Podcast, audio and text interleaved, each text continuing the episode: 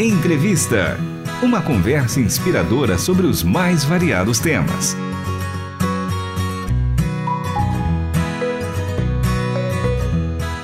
Olá pessoal, eu sou Fábio Zamana e seguimos aqui na entrevista e entrevista especial com o radialista Alex Pessoa. Nós tivemos aí a parte 1, ele contando a sua história com rádio, como ele começou, quanto, quantos anos já ele já tem de rádio e agora nós seguimos aí para a segunda parte. Então, mais uma vez é um prazer recebê-lo, Alex. O oh, prazer é meu, Fábio, de poder estar tá aqui né, falando um pouco mais da, da minha história, não só do rádio, como também de servindo ao Senhor. Então, nessa segunda parte, a gente vai focar para falar um pouco da sua experiência com Deus, né? Na primeira parte, você que não ouviu ainda, a gente convida para ouvir. Ele contou bastante sobre a sua experiência em rádio, né? Desde os 12 anos que ele atua em rádio, hoje está com 38, né? 38. E agora a gente vai focar na sua vida então com Deus. Como é que foi a sua experiência, a sua conversão com Deus? Olha, Fábio, por incrível que pareça, ela se mistura muito com muito com rádio, né? Porque a, através a, através do rádio é, eu conheci, através de um rádio cristão, né, de uma rádio comunitária cristã, eu conheci algumas pessoas que foram me incentivando. E, olha lá, é uma história inusitada. Eu tinha ido para um aniversário de casamento. O Senhor usa das suas estratégias. Eu tinha ido a um aniversário de casamento e lá eu conheci, acabei conhecendo uma pessoa a qual eu tive um relacionamento por alguns anos. E essa pessoa foi justamente o, o, o canal que o Senhor usou para que eu viesse a conhecer o Evangelho. Né? É, temos aquela questão do, do, do julgo desigual e o pai dela fez: olha, não, não dá, tem uma diferença aí e não, nem sempre dá certo. Mas eu falei, Senhor, mas eu, eu gosto tanto, eu gosto tanto. E, e aquele desejo de, de, de querer estar, de querer continuar o relacionamento, foi o que disse assim: não, ó, vai e aceita. Né? E eu fui para os cultos. Eu fiz, ó, no tempo certo eu aceito, mas comecei a ir para os cultos, comecei a frequentar as igrejas e quando não, quando eu menos espero, eu estava lá. O apelo foi feito e eu estava lá, eu, eu aceito. Né? Isso em 2004, dia 11, 11 de agosto de 2004. Né? Foi, quando, foi quando eu tomei minha decisão, uh, devido a alguns, alguns contratempos acabei me afastando, voltando um ano e meio depois. Né? Fui para Paraíba, fui trabalhar na Paraíba e lá o Senhor começou a, a falar comigo, a me mostrar o que realmente era é, é, que Ele queria para minha vida. Né? Eu tenho um chamado para pregação e, e, isso tem se tornado cada vez mais forte. E as primeiras experiências com Ele, de, de, de ele chegar e dizer assim, eu sozinho na Paraíba, Senhor, estou tão, eu estou me sentindo tão só e ele dizer, através de, de, de uma pessoa, um canal dele, ele dizer assim: Ei, sou eu teu amigo fiel. Será que tenho eu te deixado faltar alguma coisa? A minha, a minha amizade, a, a, minha presença na sua vida, por mais que você esteja se sentindo sozinho, a minha presença te faz companhia.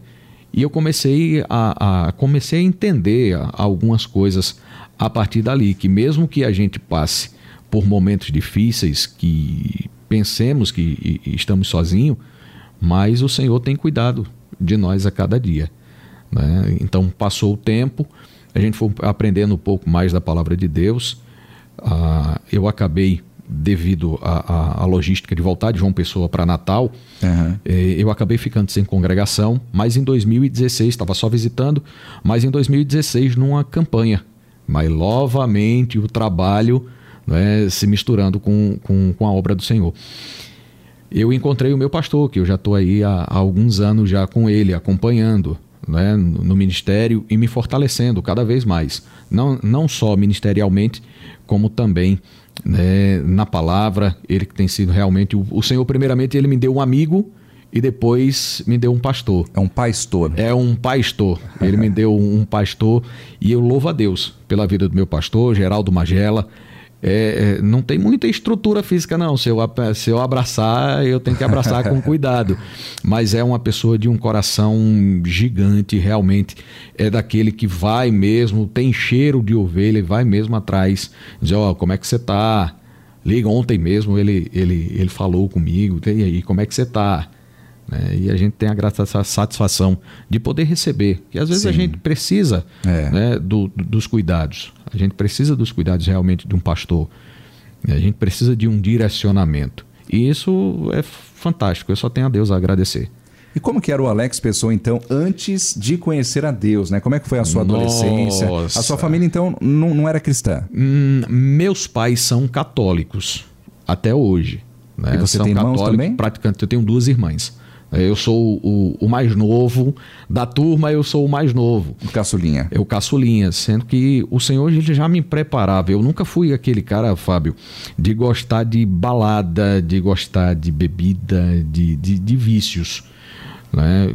Era da escola para casa. Eu fui, ainda frequentei algumas festas, mas eu não, não sentia aquela alegria. A gente estava ali, né? uhum. tinha todo aquele momento com os amigos e tal, a gente ria, mas quando chegava em casa, o que, que, o que, que eu estou fazendo? Né? Um, perdendo noite de sono.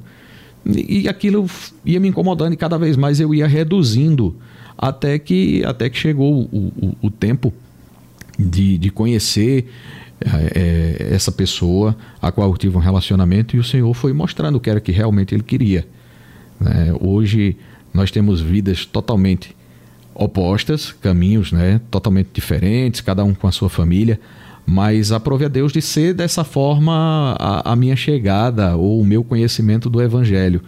E louvo a Deus, né? porque o Senhor, a gente, às vezes a gente fica sem entender como é que as coisas acontecem e para quê, e hoje eu só tenho a agradecer, porque a forma que ele usou foi para que eu pudesse conhecer o seu amor, conhecer o seu cuidado e aquilo que ele tinha para minha vida. É verdade. E avançando um pouquinho agora, conta pra gente como é que foi que você conheceu a sua esposa e, e quem foi o primeiro que foi para a igreja. Você nessa época já, já era cristão então, né? Já, já, já. Ela, ela é nascida no evangelho, né? Eu conheci primeiro, por incrível que pareça, eu congreguei na mesma igreja que a mãe dela, minha esposa é mais nova do que eu. Né? Então eu congreguei com, com a mãe dela e não a conhecia. Nossa. Para você ver como é que são as coisas, tudo acontece realmente no tempo que tem que ser. E eu navegando, eu navegando pelo, pelas redes sociais de uma colega, de uma amiga que hoje está no Rio de Janeiro, né, missionária no Rio de Janeiro, Débora Mello, meu querido Giovanni, a qual já mando um abraço, eles estão sempre na sintonia da RTM. E eu, nossa, poxa, isso pelas redes sociais, interessante. E eu fui, né, eu fui conversar. Mas eu fiz assim, eu já tinha me machucado tanto, Fábio, em, em relação a mais escolhas Sim. em questão de relacionamento. Isso é importantíssimo. Você prestar atenção é, da maneira que você se relaciona e com quem. Para que você não tenha desilusões. A gente vai ter sempre a, a pedras no caminho, algum, alguns atropelos quando a gente quer fazer na nossa vontade do nosso jeito. Né? Eu já vinha saindo de um, de um momento delicado da minha vida, a qual eu tinha passado por um, por um relacionamento que não foi tão, tão legal, é, a ponto de, de me afetar é, é, psicologicamente, né? de poder ter aí os pensamentos, de chegar a ter pensamentos de tirar minha própria vida por algumas situações que, se acontecer, que aconteceram, mas o Senhor me fortaleceu. Eu tive início de depressão, emagreci 15 quilos em duas semanas. Nossa. Mas aprove a Deus ser sustentado. A graça do Senhor me sustentou. Né? E no dia 25 de janeiro de 2000, não, dia 25 de dezembro de 2017, eh, eu mandei uma mensagem no Facebook para ela. Né? Eu fiz, Senhor, eu não quero, eu não quero tomar a frente das coisas. Né? Não quero que seja nada da, da forma que eu fiz nos meus outros relacionamentos. Se eu senti paz, eu senti algo bom e é interessante. Né? Se tiver de acontecer, mas vou fazer tudo pela oração, né? para que a gente tenha direcionamento. Sim. E no dia 25 de dezembro de 2017, mandei mensagem. Ela passou três dias para me responder. Viu a mensagem eu e não Viu respondeu. a mensagem e não respondeu. Nossa, isso é ruim, né? É demais. E assim, eu não sabia que ela era a, Ah, a filha então de não quem sabia. era. Não Aham. sabia quem era a mãe. Eu, nossa, quem é? E fui conversar. Achou ela bonita? Achei ela bonita e fiquei, nossa, e vi que ela fazia parte, era bastante é, é, enganjada nas coisas da igreja. Eu fiz, Senhor, é, é uma pessoa assim que, que eu queria. É a primeira coisa vida. que a gente busca, né? Pois é, que não adianta você É. dizer assim, eu quero uma família, eu quero filhos. Não, primeiro vai buscar, a palavra mesmo diz, buscar e primeiramente o reino de Deus e a Sim. sua justiça e as demais coisas vos serão acrescentadas. E o Senhor vai cumprindo os desejos do nosso coração. Né? E foi aí quando eu conheci. Ela vai me responder três dias depois. Depois que ela respondeu, ela foi, claro, vasculhar a- as redes sociais. E o engraçado é que ela achou que eu era casado, porque eu tenho um, um sobrinho. Eu peguei meu sobrinho e fui passear. Fui pro shopping e tirei uma foto. E o menino tem.